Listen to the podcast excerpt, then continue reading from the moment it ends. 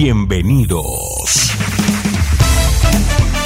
Bienvenidos a una emisión más de tu programa, Experiencias. Quedas en buenas manos del pastor Jeremías Álvarez.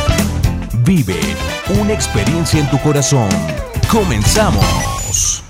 Hola, ¿cómo estás? Un gusto saludarte. Estamos una vez más en nuestra emisión de nuestro programa Experiencias y hoy eh, continuaremos hablando y abordando el tema de la culpa, eh, ya que es un tema bastante amplio que es digno de darle el tiempo necesario para poder observar algunas cuestiones que definen muchas veces nuestro sentir, nuestras emociones y nuestro actuar cotidiano.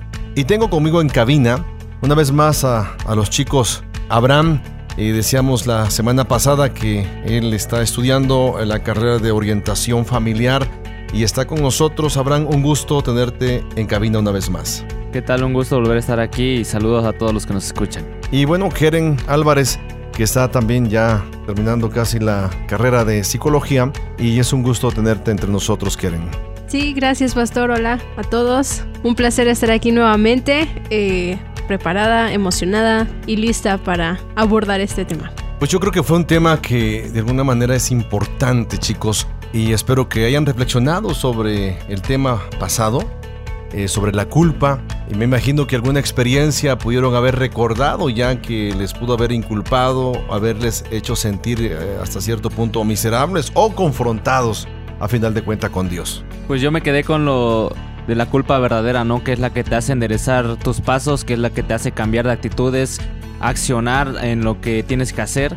Entonces me quedé con eso eh, del tema anterior. Gracias, Abraham. Y también yo pude reflexionar en relación a la culpa falsa, que muchas veces cuando pedimos perdón o cuando queremos enmendar ese error que hemos cometido, no nos sentimos totalmente perdonados. Y sigue habiendo esa espinita, esa mentira del enemigo, ese engaño de no realmente tú eres una persona mala, no eres eh, alguien confiable, etcétera, etcétera, ¿no? Y, tanto así que hay personas que toman también eso como excusa en el ámbito de las iglesias, ¿verdad? No van a la iglesia porque sienten que si se meten se va a caer el lugar por tanta culpa que llevan por no haber sido, por no sentirse perdonados realmente por Dios. Entonces, como lo vimos en la transmisión pasada, de la culpa falsa es porque el enemigo nos está atacando con mentiras, él es el que nos está acusando. O sea, provoca vergüenza. Eso, provoca vergüenza, es cierto. miedo, etcétera. Y sí, y me puse a,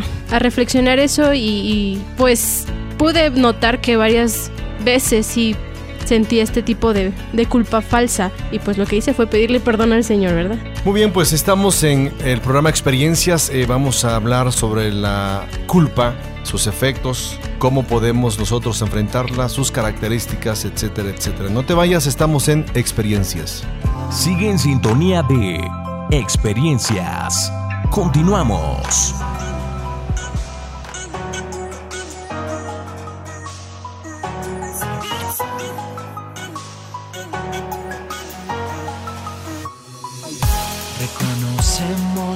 Poder, el universo tú creaste.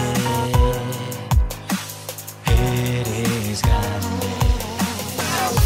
Reconocemos tu amor, sin merecerlo nos amaste.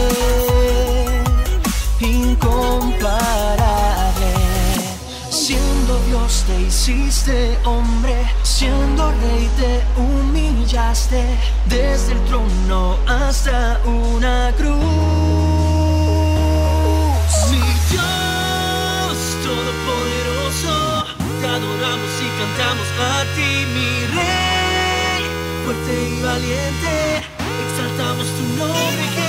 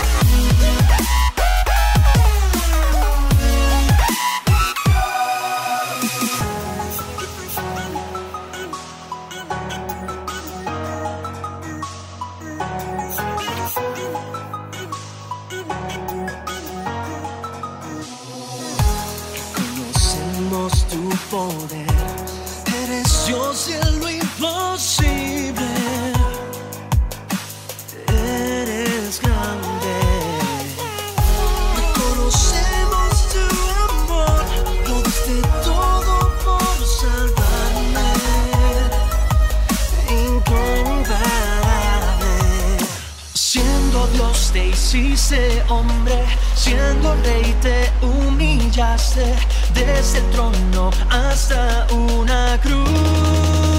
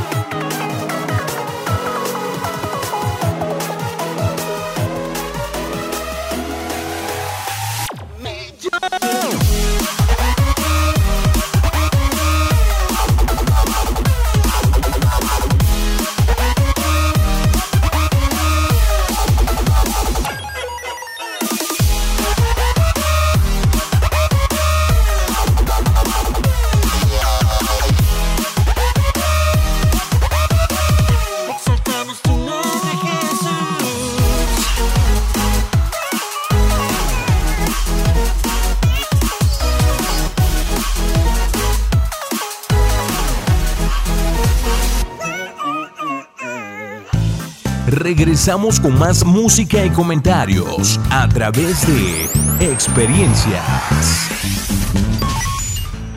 Muy bien, pues continuamos chicos con el tema de eh, la culpa y decíamos que la culpa es algo que nos lleva precisamente a una confrontación emocional, espiritual y que de alguna manera aterriza en nuestra conducta.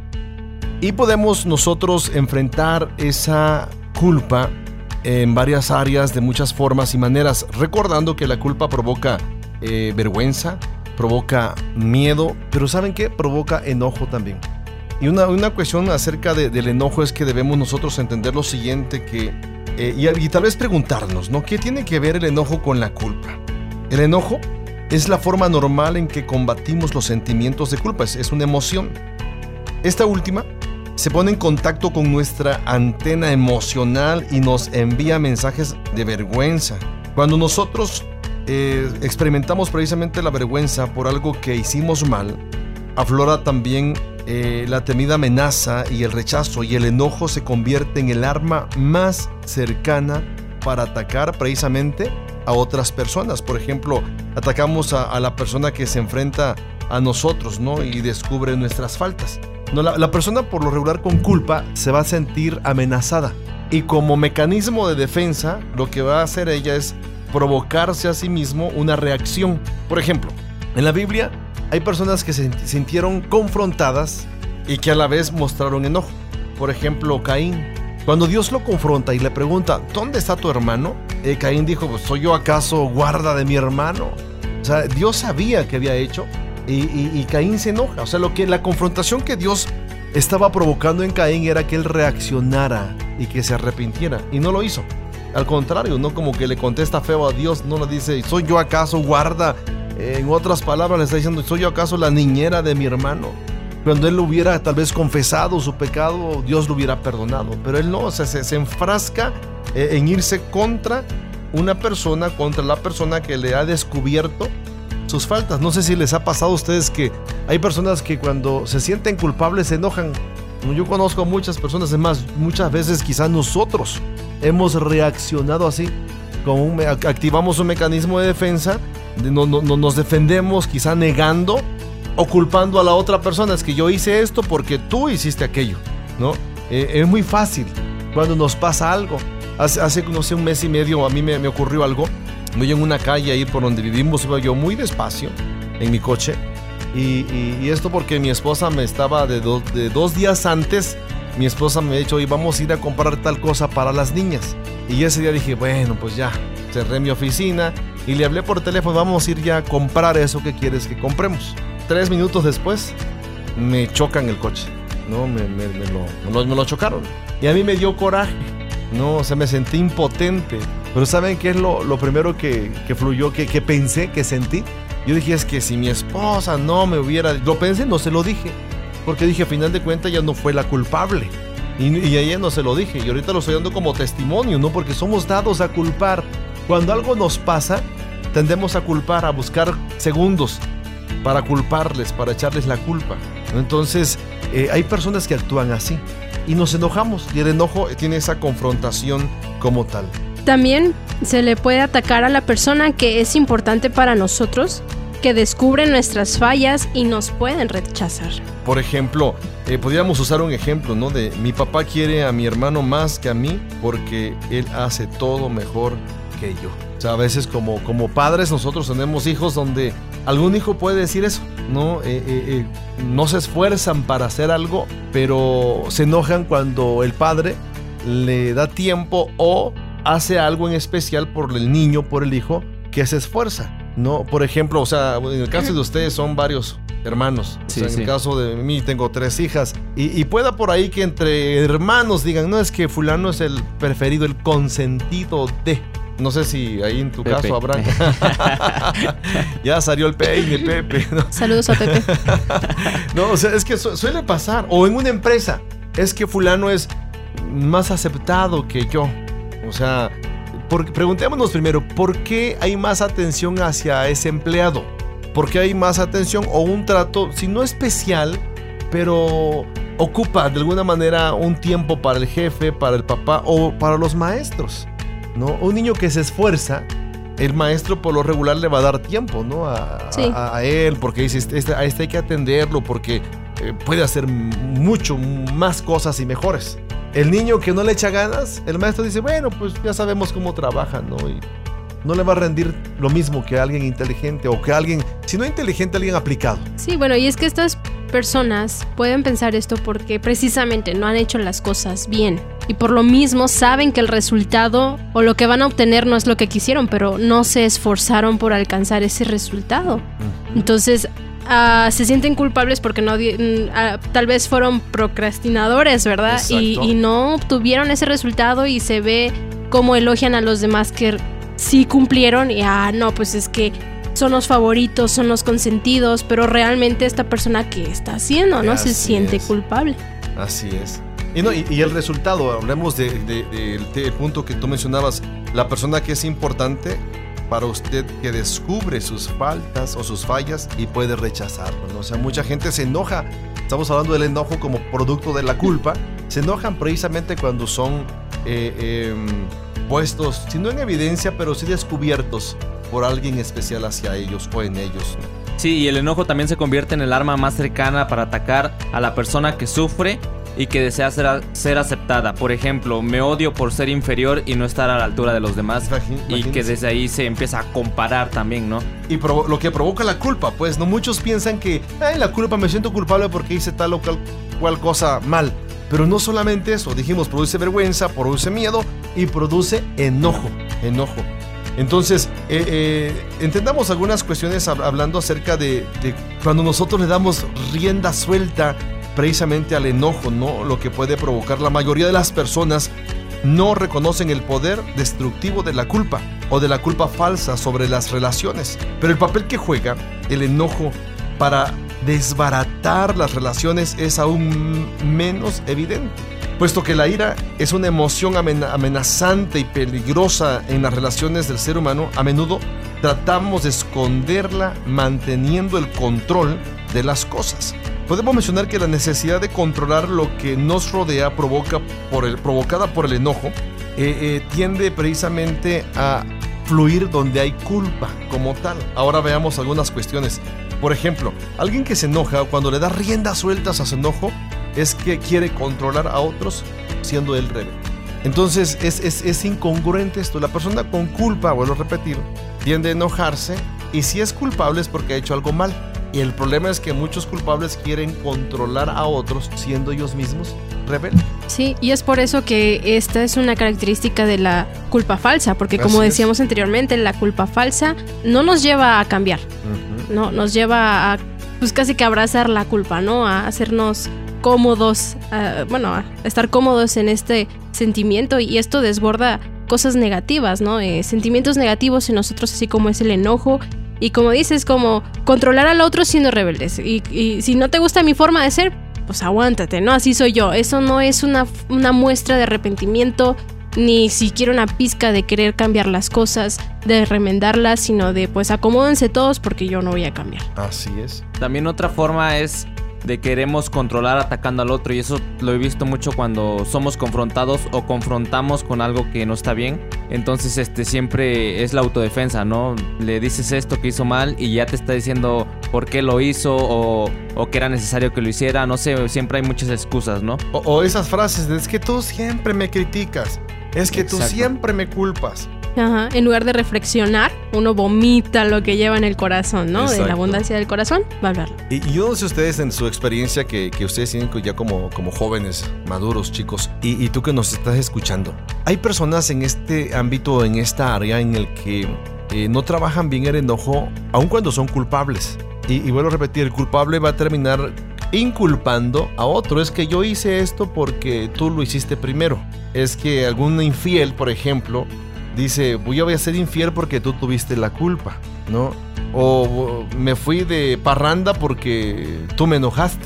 ¿No? Sí, sí, sí se dan cuenta Sí, cómo sí, sí. canalizamos ese tipo de culpas, ¿no? Ahora, si, si, si lo vemos desde la perspectiva, yo no sé, eclesiástica, lo vemos desde la perspectiva eh, cristiana, ¿no? Hay, hay personas que se sienten culpables por algún pecado y luego dicen, eso yo no voy porque ahí me señalan.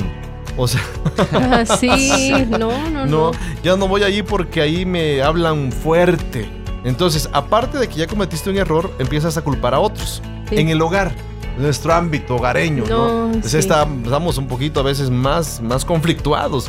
Porque hay muchas personas que luego dicen, o sea, miembros de nuestras familias, es que yo no recojo mi cuarto porque entran todos y ya hacen un tiradero. O sea, ya me hiciste sentir Culpable. culpable. No, es, es, es impresionante todo esto. Ahora, otra cuestión eh, con respecto a darle rienda suelta al enojo es que queremos controlar culpando a otros, ya lo dijimos, o queremos controlar escondiendo nuestras emociones verdaderas. No, También, pues queremos controlar aceptando toda la culpa. otro. Ah, Eso es, Es polarizando, como- ¿no? Ah. Yéndote al extremo. Así es. Es como falsa Perdón. sinceridad, ¿no? O sea, Sí. de que sí lo acepto, está bien, pero perdóname, ¿no? Así como... pues, O, o- o está bien, yo siempre tengo la culpa. ah, No, exacto. sí, porque todo sale mal porque yo soy el culpable, no hago bien las cosas. Sí, y me llama mucho la atención que todo lo que hemos mencionado, si no s- se dieron cuenta, eh, es que queremos controlar. El control ahí, ¿no? Estar controlando, bueno, el chantajismo, andar Eso, chantajeando, ¿no? Y hacer Chantaje. pasar, transmitir tu culpa al prójimo. Y al final no querer cambiar. ¿no? Sí, o sea, qué enfermizo es eso, la verdad. Muy bien, entonces eh, estamos hablando sobre la culpa. Regresando del corte, chicos, vamos a hablar sobre las características y síntomas precisamente de la culpa en el corazón del ser humano. Tú que nos estás escuchando, no te vayas, quédate, quédate en experiencias. Estamos hablando sobre la culpa. Sigue en sintonía de Experiencias. Continuamos.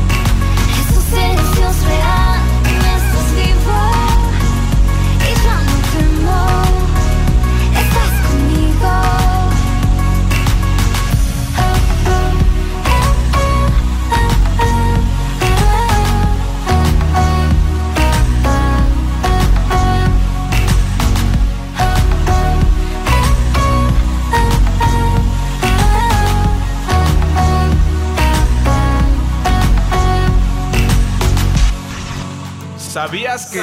¿Sabías que? Algunas consecuencias de la culpa son 1. La culpa le roba el efecto de gratitud al perdón y a las gracias de Dios. 2. Ata el pasado haciendo perder las bendiciones del presente. 3. Hace que veamos los errores más grandes de lo que en realidad son. 4. No le permite decidir eficazmente. 5. La culpa no le permite aprender de los errores. 6. La culpa hace que aprenda a disculparse con excusas. 7. Hace que lastimes a otros haciéndoles sentirse culpables, manipularlos o hiriéndolos. 8. La culpa produce rebeldía. Y 9.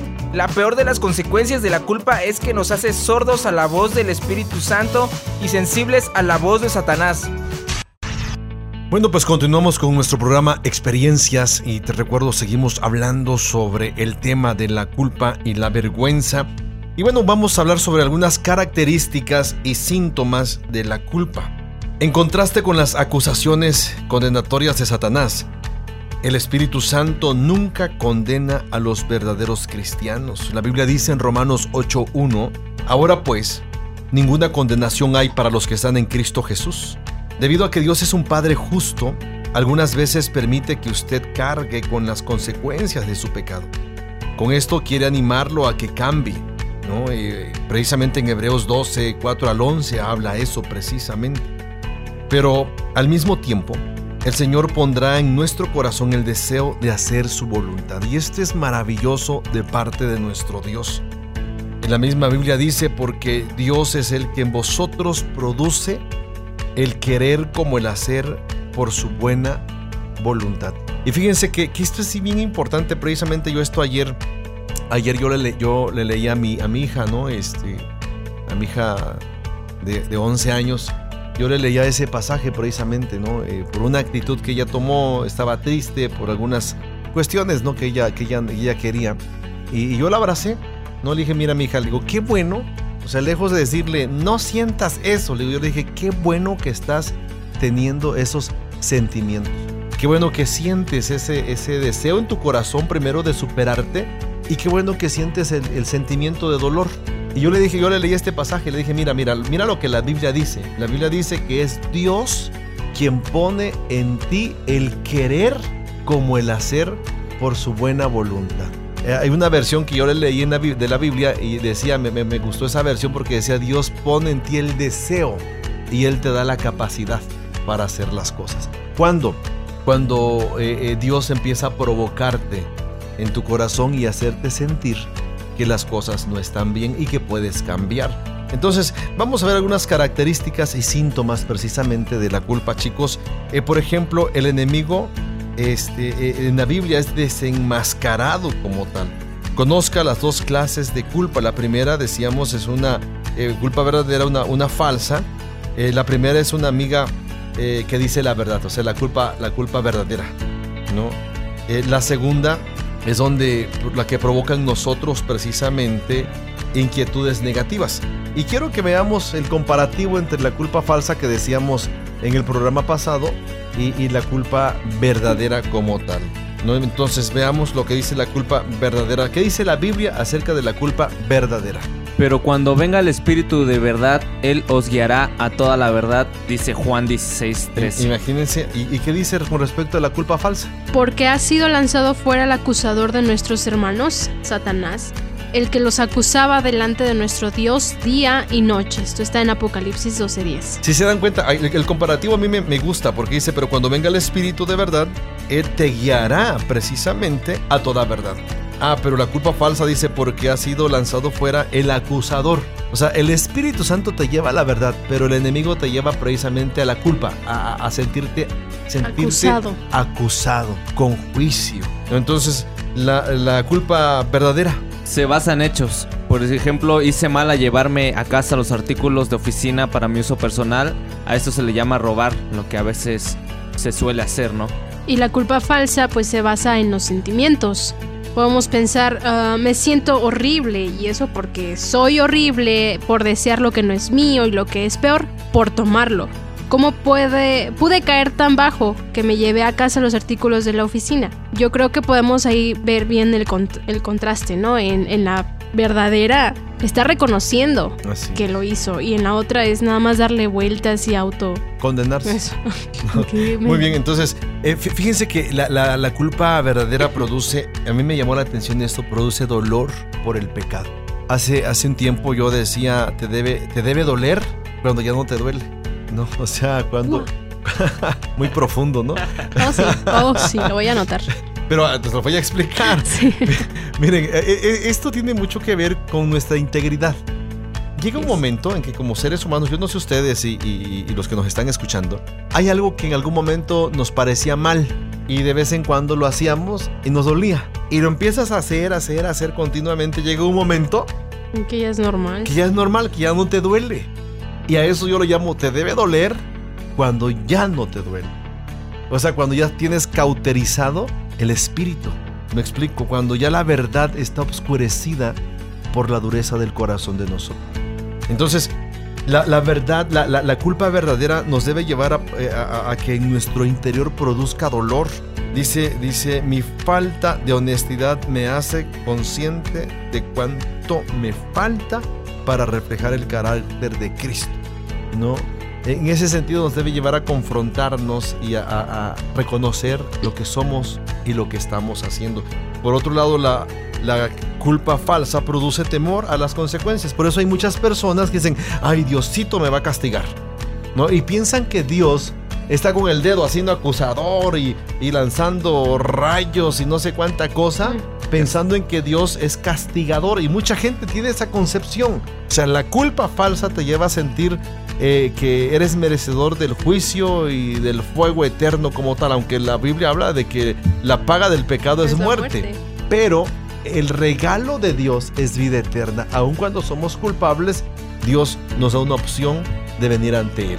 Por decir la culpa verdadera produce la convicción del Espíritu Santo, ¿no? Y es de lo que venimos hablando, que es lo que lo que es bueno para ti, no te no te menosprecias, no te sientes inmerecedor de nada, sino produce una convicción que hay O sea, como un reconocimiento, ¿no? Ajá, de que estás exactamente. mal. Y que está el Espíritu Santo que es el que te está ayudando, no más que nada. Exacto. Es lo que decíamos, la obra del Espíritu en, nuestra, en nuestras vidas, ¿no? De que nos convence. Así es. Igual la culpa falsa produce la condena de Satanás. Y pues son puertas abiertas que, bueno, entrada que le damos al enemigo, ¿no? Porque escuchamos sus mentiras, escuchamos eh, todo mal pensamiento que se siembra nosotros, le damos, lo cosechamos, ¿no? Le damos rienda suelta.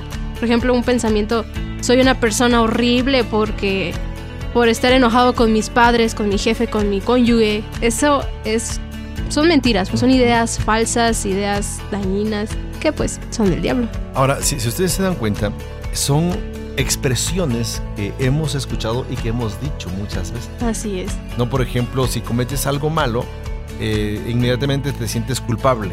Pero Dios te bendice, Dios te da algo. Y hay muchas personas que dicen es que no lo merezco, porque soy un pecador, porque soy un esto, soy un aquello. En fin, o sea, Dios, Dios es tan maravilloso que dice la Biblia que hace salir el sol sobre justos y sobre injustos. O sea, la misericordia de Dios que es cada mañana nueva para con nosotros, no nos la da Dios por ser buenos o por ser malos. Nos la da porque Dios es amor. Así es. Simple. O sea, Sí. porque Dios es amor. O sea, todo lo que tenemos y disfrutamos no es porque seamos buenos o malos, es por la misericordia de Dios. Entonces, eso nos debería llevar a nosotros a entender que la culpa lo que trata de hacer es restringirnos, inhabilitarnos para poder disfrutar las cosas hermosas que Dios tiene para nosotros. ¿Me explico? Entonces, Sí, sí. o- o- otra cuestión, chicos, que es bueno eh, que nosotros eh, eh, hagamos la connotación y tú que nos estás escuchando, eh, entender que la culpa verdadera resulta en arrepentimiento y la culpa falsa provoca depresión. Sí, como un ejemplo podría ser, quizá debo darme por vencido, nunca seré lo que debo ser, no soy bueno y nunca cambiaré, no tengo remedio, ¿no? Sentimientos de depresión, Exacto. ¿no? Por la culpa falsa. Sí. O pensar de quiero ser íntegro, ahora voy a restituir lo que tomé de la oficina, lo que poníamos eh, de ejemplo. y pedirle a Dios que nos, que de- que nos dé fuerza para cambiar hábitos deshonestos, conductas erróneas. Eso se ¿no? llama arrepentimiento. Sí, arrepentir. Por ejemplo, eh, eh, eh, yo creo que hay muchas áreas en las que nosotros podríamos trabajar en este respecto. Por ejemplo, Pablo, Pablo, yo creo que mu- muestra arrepentimiento bien genuino cuando es confrontado por el Señor en Hechos capítulo 9. Y hay una pregunta que resalta en ese pasaje, ¿qué quieres que haga? O sea, Sí, se le puso de pechito a Dios, ¿no? sí, ¿Qué sí. quieres que haga? ¿No? Y dice la Biblia que iba enojado, iba, iba respirando amenazas se le enfrenta, se le, se le presenta al Señor Jesús y ya sabemos la historia, él, él- cae a la tierra y estando ahí de pregunta a Dios, ¿qué quieres que haga? Arrepentimiento a final de cuenta. Entonces debemos tomar muy en cuenta esta, esta comparación entre lo que es una, lo que provoca una em, culpa falsa y lo que provoca una culpa verdadera. Y la culpa verdadera es que cuando nosotros aceptamos nuestro mal, nuestras malas acciones, aceptamos el perdón. Pero la culpa em, falsa, eh, de alguna manera, nos lleva a la autocompasión. Que Pobre de mí, miserable de mí, etcétera, etcétera. Vendría siendo la conmiseración, ¿no? O sea, Exacto. en todo su esplendor. Eh, sí, así es. Bueno, también la culpa verdadera se apropia de la obra consumada por Cristo y la falsa logra hacer buenas obras, supuestamente. Pensando que las buenas obras son como una descarga de tu culpa, ¿no? Por eso eh, hay muchas personas que piensan, ah, voy a ser bueno para que este, Dios me compense por todo lo malo que hice.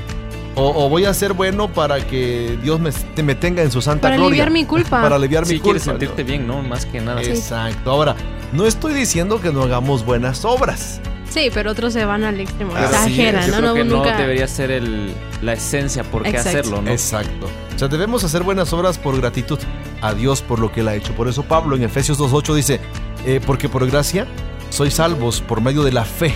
Y esto no es de vosotros, dice, pues es un don de, De Dios, Dios. y no por obras para que nadie se gloríe. Porque si no, el que haga más obras, pues estaría mejor. Una competencia Sí. se vuelve esto, ¿no? Entonces- sí, además, eh, primera, primera de Juan dice que si nosotros confesamos nuestros pecados, Él es fiel y justo para perdonar nuestros pecados y limpiarnos de toda Exacto. maldad. Entonces, ahí el- es debe- debemos tomar en cuenta y Sí. entender bien eso, ¿no? O sea, que, que somos limpios y estamos perdonados no por lo que hagamos, sino por lo que Dios hace, Hace por en y por sí. nosotros. Muy bien, son las características y síntomas de, de la falsa y de la verdadera culpa. Estamos en experiencias y abordando el tema de la culpa. No te vayas. Sigue en sintonía de experiencias. Continuamos.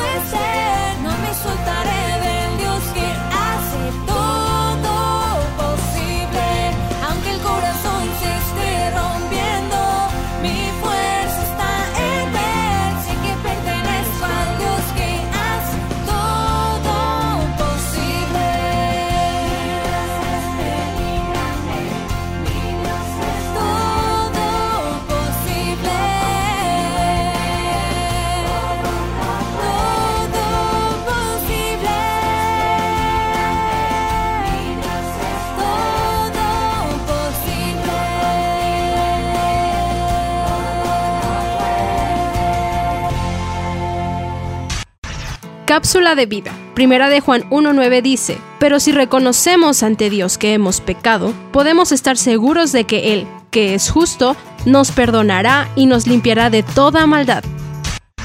Muy bien, pues regresamos eh, con el tema de la culpa. Y fíjense chicos, y tú que nos estás escuchando, la culpa como tal tiene enemigos enmascarados. ¿Qué significa esto? Significa que hay acciones que se desarrollan en nuestra vida, en nuestra conducta, para, con nuestro entorno. O sea, hay acciones que alguien que se siente culpable va a adoptar precisamente para poder o querer disfrazar o para compensar sus malos actos o sus malas decisiones.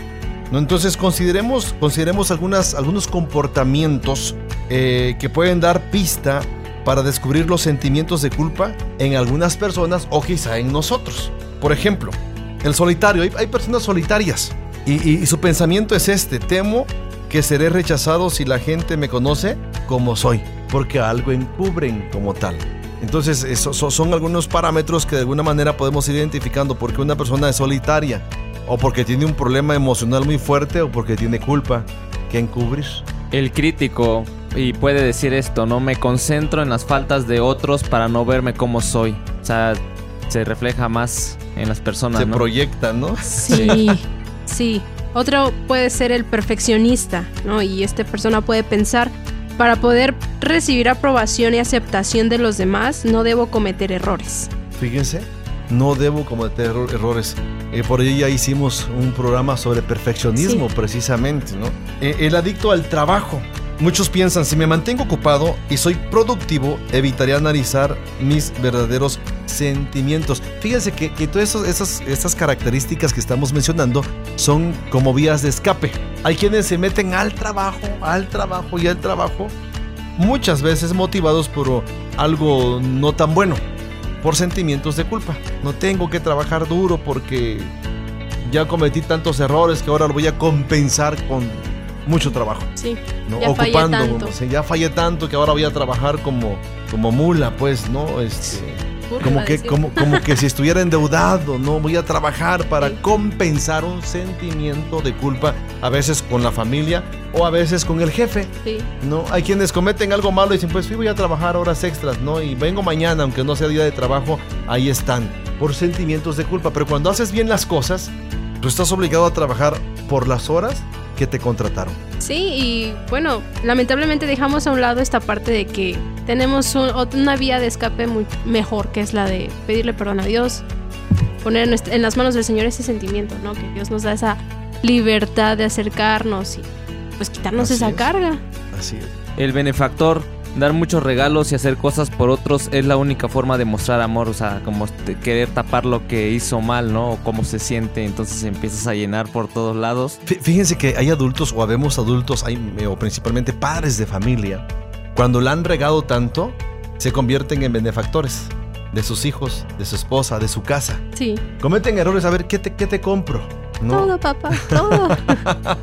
sí, o sea, y los hijos saben, ya cometió un error, papá, vamos a pedirle, ¿no? Y él tiene que darnos porque se siente culpable y nos va a terminar diciendo no se puede negar, ¿no? no se puede negar.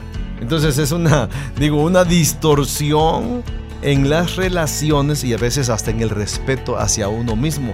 Porque quien se respeta, fíjense bien, quien se respeta va a entender que la regó, que tiene culpa, pero no por eso tiene que ser eh, em, pues el hazme reír o el instrumento de abuso de su entorno, ya sea laboral, ya sea familiar, ya sea profesional, etcétera, etcétera. Lo ideal es, cometiste un error, reconócelo y échale, vas para adelante. Entonces nunca debemos o deberíamos convertirnos en benefactores. También está el tacaño, que puede pensar, nunca gastaré en cosas superficiales como vacaciones, ropa nueva o buenos restaurantes pero precisamente por culpa. Fíjense bien, todo, todo eso tiene que ver con la culpa. O sea, ya, gasté tanto y no voy a gastar eh, em, o a seguir malgastando en cosas que no. ¿No? O sea, por ejemplo, hay, hay, hay personas que podrían decir, eh, ayer eh, comí X cosa y gasté no sé cuánto. Y me quedé con sentimiento de culpa. Porque me gasté lo de la semana, porque me gasté de la semana, ¿no? y, mañana voy a, me voy a dar casi de látigos, pues, porque me lo merezco. ¿no? Y merezco comer nada o comer yo no sé qué cosa, este, por, por un sentimiento de culpa, cuando debes darle gracias a Dios, disfrutar lo que ya hiciste en ese sentido y mañana puedes esforzarte, ¿no? Para inventarte a ver qué comes, ¿no? Pero... O esa expresión, y lo bailado, ¿quién te lo Eh, Exacto, ¿no? entonces a veces aplica esa, esa frase, digo, no, sin rayar en lo cínico, ¿no? bueno. Sí, sí, sin rayar en lo que me vale, ¿no? lo que yo hice, o lo que piensen, o lo que sientan los demás. Pero debemos tomar muy en cuenta eso. El tacaño, el mártir, el mártir puede preguntarse, ¿cómo puedo aceptar un complemento? Los demás pensarán que soy orgulloso. Es No. que nada quiere, no, no, no merece nada. ¿no? Exacto, las personas que sienten inmerecedoras de algo bueno, de algo rico, de superarse, etcétera. El que se preocupa demasiado. Evito resolver el pecado verdadero de mi vida preocupándome por cosas menos importantes. Que le vale gorro. El témpano puede pensar, me parece imposible responder a la intimidad sexual porque dentro de mí creo que el sexo es sucio. Muy bien, si nos damos cuenta en esta, en esta eh, característica precisamente enmascarada de la culpa, es que, bueno, igual podríamos preguntarnos, ¿el sexo es malo? ¿El sexo es pecado? No, desde la perspectiva de Dios. Entonces muchas personas con esta característica de culpa enmascarada dicen es que yo no hago eso porque es malo, porque es sucio. Ahora la pregunta es ¿por qué es sucio? ¿Porque lo has practicado mal? ¿Porque lo practicaste fuera del matrimonio? ¿Lo practicaste fuera del contexto de Dios? Entonces por esa razón pudiera llegar a ser sucio desde la perspectiva de la conciencia de la persona que tiene esta culpa enmascarada y bueno, se le llama el témpano. Y el que pide disculpas. Muchas personas igual se disculpan por todo, ¿no? Si me disculpo de continuo, la gente no se enojará conmigo. Hay, hay personas que usan eso. Ay, disculpe. Disculpe, disculpe. Oye, ¿pero por qué si ni siquiera me has ofendido? No, pero ya tienen culpa. ¿Y por qué, por qué te estás disculpando por algo que todavía no has hecho? Ahora te disculpas de continuo porque tal vez has hecho muchas cosas malas, negativas, no necesariamente pecado, pero has cometido muchos errores y quizá eh, eh, vas po- va por delante eso, esa frase O de sea que tu, tu conciencia es la que te culpa, no más Ajá, que te nada. condena. Sí. Sí, y bueno, es igual otra vez una.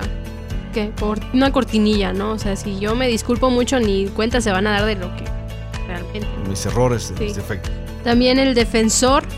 Mi mejor defensa o protección es el ataque. El que saca ahí su Su taekwondo. no, No, sí, sí, mecanismo de defensa. sí, mi mejor defensa dice es el ataque, ¿no? O sea, muchos atacan antes de ser atacados. El confesor, si acepto la culpa de todo, sutilmente puedo negar la culpa de cualquier cosa. Es como, ah, sí, sí, sí lo hice, pero ya hasta ahí nada más, ¿no? Exacto. O el legalista, con seguridad Dios perdonará todas mis faltas si me entrego a su servicio. Y, esto confunden precisamente la claridad o la veracidad de una entrega a Dios. Y ahí es donde caemos con el legalismo y la religiosidad. Hay muchas personas, lamentablemente, en nuestras iglesias que, que se meten a trabajar y a dar eh, todo lo mejor de sí, aparentemente, entre comillas, por sentimientos de culpa, no por convicción. ¿Sí me explico? Por sentimientos de culpa, no por convicción. Cuando tienes convicción, haces las cosas para agradecer a Dios, para honrar a Dios y para bendecir al prójimo. Cuando haces las, la- las cosas por legalidad, eh, precisamente es motivado por la culpa. No muchos hicieron tantas cosas malas que dijeron, bueno, pues por lo menos si hago esto, Dios me va a perdonar. Y otra vez, no es por obras, es por fe, es por convicción. El melancólico. En vez de resolver la culpa, prefiero la depresión. ¿Conocen ustedes personas así? Oh, sí. Lo más común, creo. pongo la cara de deprimido, ¿no? Este, para que se conmiseren de mí, me tengan lástima. Y de esa manera, eh, igual quebranto mi corazón, pero no a Dios, sino ante la sociedad y ante mí mismo, Sí, ese es el problema. Ante los hombres, ¿no? ante los Sí, hombres. ese es el problema de que no volteamos a ver a Dios, no ponemos estos sentimientos en las manos. Es importante que nosotros tomemos bien en cuenta lo que la Biblia dice y lo que las emociones o las circunstancias muchas veces nos hacen sentir. Por ejemplo, la Biblia dice, si decimos que no tenemos pecado, nos engañamos a nosotros mismos y la verdad no está en nosotros. Y cuando la verdad está en nosotros, podemos nosotros reconocer la culpa. Reconocer que hemos fallado, que hemos pecado, que hemos ofendido, que la hemos regado. Y saben, eso libera. Se libera, ok, la regué, ya, perdón. La verdad te hará libre. libre. Sí, o sea, a final de cuentas, ¿no? Esa es la, la- la- yo creo la premisa principal e importante y central para vivir una vida libre en Cristo Jesús. Tomemos en cuenta algunas cuestiones también, chicos, y a ver qué me pueden comentar ustedes al respecto. La culpa va a afectarnos a veces o en muchas ocasiones aún en el ámbito físico, en nuestro cuerpo. Vamos a somatizar también la culpa.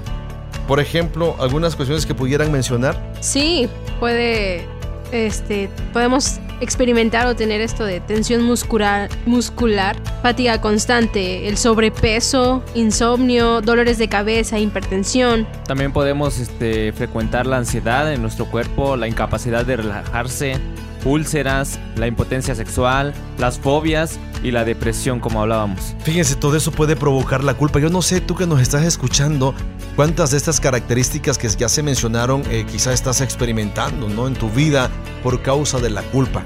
Y si tienes culpa, es bueno que vengas al Señor, acércate a Dios, descansa en el Señor, entrégale todo al Señor. Además, el Señor, el Señor Jesús mismo dijo, vengan a mí todos los que estén. ¿Y qué? Y, y luego el Señor dice, y yo les voy a dar descanso. Y qué hermoso es aprender a descansar en el Señor, Ah, sí. libres de culpa, libres de acusación y libres de juicio. Es más, el apóstol Pablo dice eso, ¿no? Que no hay ninguna condenación para los que estamos en Cristo Jesús. Y tú y yo podemos tener esa bendición de venir precisamente a los pies del Señor como tal. Y, y la causa de la culpa. Es importante que entendamos esto. Sentimos culpa verdadera cuando nos analizamos frente a un espejo para descubrir los pecados y fallas enterradas en el pasado de lo que daremos cuentas un día delante de Dios. Pero es interesante que a veces nos sentimos culpables cuando no lo somos. Ese sentimiento se llama culpa falsa. Solo porque usted se, se siente culpable no significa que haya desobedecido a Dios o transgredido alguna de sus leyes morales. Eh, por eso eh, eh, es, es importante algo que nosotros eh, debemos entender y acuñar en nuestra vida. Por ejemplo, ¿qué dice el Salmo 100, eh, perdón, el Salmos 19, 12, 13? ¿Quién podrá entender sus propios errores? Líbrame de los que me son ocultos. Preserva también a tu siervo de las soberbias, que nos, que no se enseñoreen de mí. Entonces seré íntegro y estaré limpio de gran rebelión. Fíjense. Entonces yo creo que necesitamos nosotros eh, entender estos principios, o el principio, mejor dicho, de Dios para con nosotros. Debemos tener conciencia de la culpa verdadera. ¿no? Y, y decíamos eso, la culpa verdadera eh, Dios nos va a confrontar, nos va a llevar a tomar acciones para enderezar nuestros pasos. Por ejemplo, hay algunas fases que yo quisiera que comentáramos en ese sentido. Hay una primera fase, la conciencia que Dios da a todos para discernir entre el bien Y el y el mal. Para discernir el bien y el mal. Sí, eh, pues está la conciencia cognoscitiva, que es la conciencia entrenada adecuadamente que conoce la voluntad de Dios. Romanos 12.2 dice, no os conforméis a este siglo, sino transformaos por medio de la, de la renovación de vuestro entendimiento, para que comprobéis cuál sea la buena voluntad de Dios, agradable y perfecta. Y hay una conciencia que nos acusa. Es una conciencia confiable que aprueba lo bueno y condena lo malo. Romanos 2.15 dice, mostrando la obra de la ley escrita en sus corazones, dando testimonio su conciencia y acusándoles o defendiéndoles sus razonamientos. También hay una conciencia purificada. Es la conciencia pura que sirve a Dios libremente. Dice Hebreos 9:14, cuanto más la sangre de Cristo, el cual mediante el Espíritu Eterno se ofreció a sí mismo sin mancha a Dios, limpiará vuestras conciencias de obras muertas para que sirváis al Dios vivo. Una buena conciencia. Es la conciencia confiable que soporta los ataques del enemigo. Primera de Pedro 3:16 dice, teniendo buena conciencia para que en lo que murmuran de vosotros como de malhechores, sean avergonzados los que calumnian vuestra buena conducta en Cristo. La conciencia corrompida es una conciencia impura que no ha sido entrenada correctamente o que ha sido alterada por los dictados de las opiniones de la sociedad. Tito 1.15 Todas las cosas son puras para los puros, mas para los corrompidos e incrédulos nada le es puro, pues hasta su mente y su conciencia están corrompidas. Y la conciencia cauterizada, fíjense, es muy importante esto, es una conciencia marchita que se ha hecho insensible al Espíritu Santo por la práctica continua del pecado, lo que yo mencionaba hace un momento. Dice precisamente Timoteo eh, 4.2, por la hipocresía de mentirosos que teniendo cauterizada la conciencia. Pues aquí tenemos que preguntarnos, ¿qué es una conciencia cauterizada?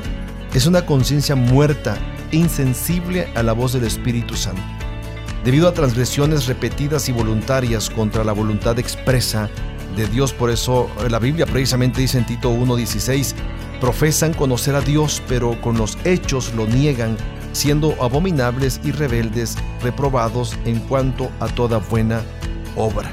Esa es la fase precisamente donde la conciencia que Dios da a todos para discernir entre el bien y el mal. Debemos ser confrontados para distinguir entre lo bueno y lo malo. Entonces, esto nos debe llevar a pensar precisamente en una segunda fase impresionante donde el Espíritu Santo acciona directamente en nosotros.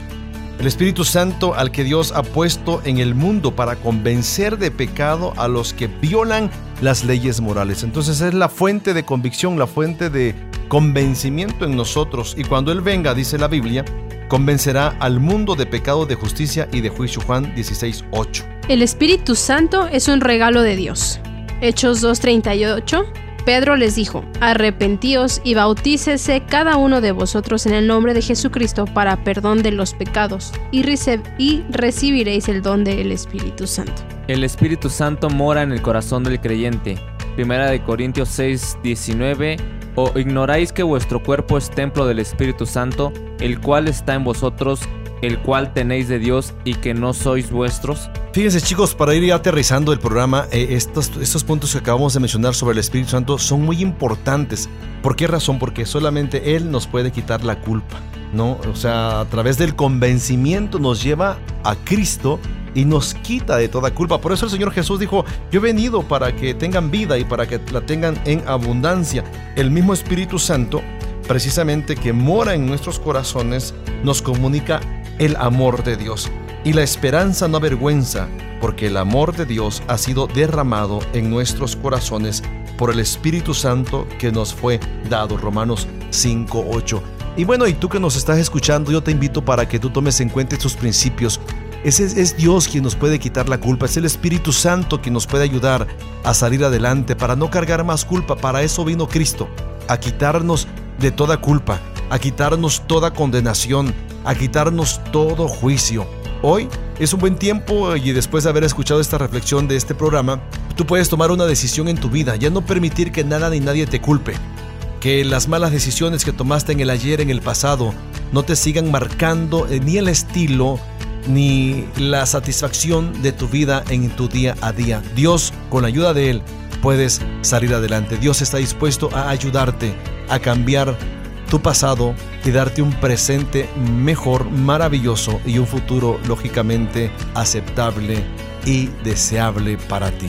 Hoy el Señor quiere quitar tu culpa, como ha quitado la culpa de millares de personas a lo largo del el tiempo en este mundo. Y tú puedes también, si estás eh, luchando con culpas, entrégaselas al Señor, que Él las llevó y las clavó en la cruz del Calvario. Chicos, gracias por haber estado conmigo en estos programas y bueno, espero en Dios que seamos libres y no sientan culpa ni remordimiento. Y si lo sintieran, que sea una culpa verdadera que los lleve siempre a la cruz de Cristo, a la presencia del Señor Jesús. Gracias, gracias Abraham por haber estado con nosotros hoy.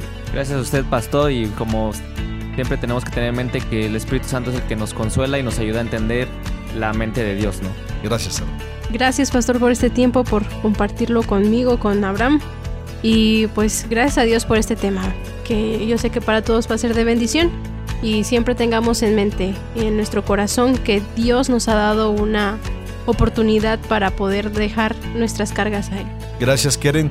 Y bueno, pues gracias a, a ti que nos has escuchado y que pasaste este tiempo con nosotros. Gracias por eh, haber sintonizado nuestro programa y te recordamos, puedes sintonizarnos, puedes escucharnos en www.dumradio.com.